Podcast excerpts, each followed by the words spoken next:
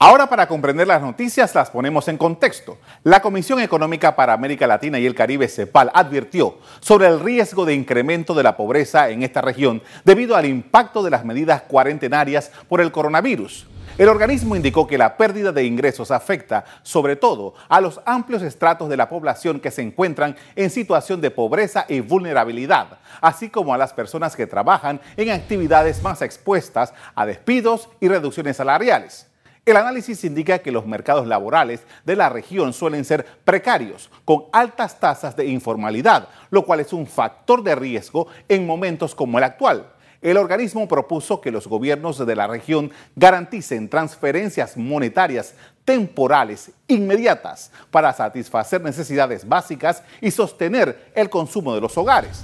La CEPAL anota que se producirá la mayor recesión económica en la historia de América Latina, con un retroceso del 5.4% en este 2020. Los países centroamericanos están entre los más afectados. En su evaluación, la CEPAL indica que para que haya una recuperación adecuada en la región será necesario ampliar el margen fiscal de sus estados.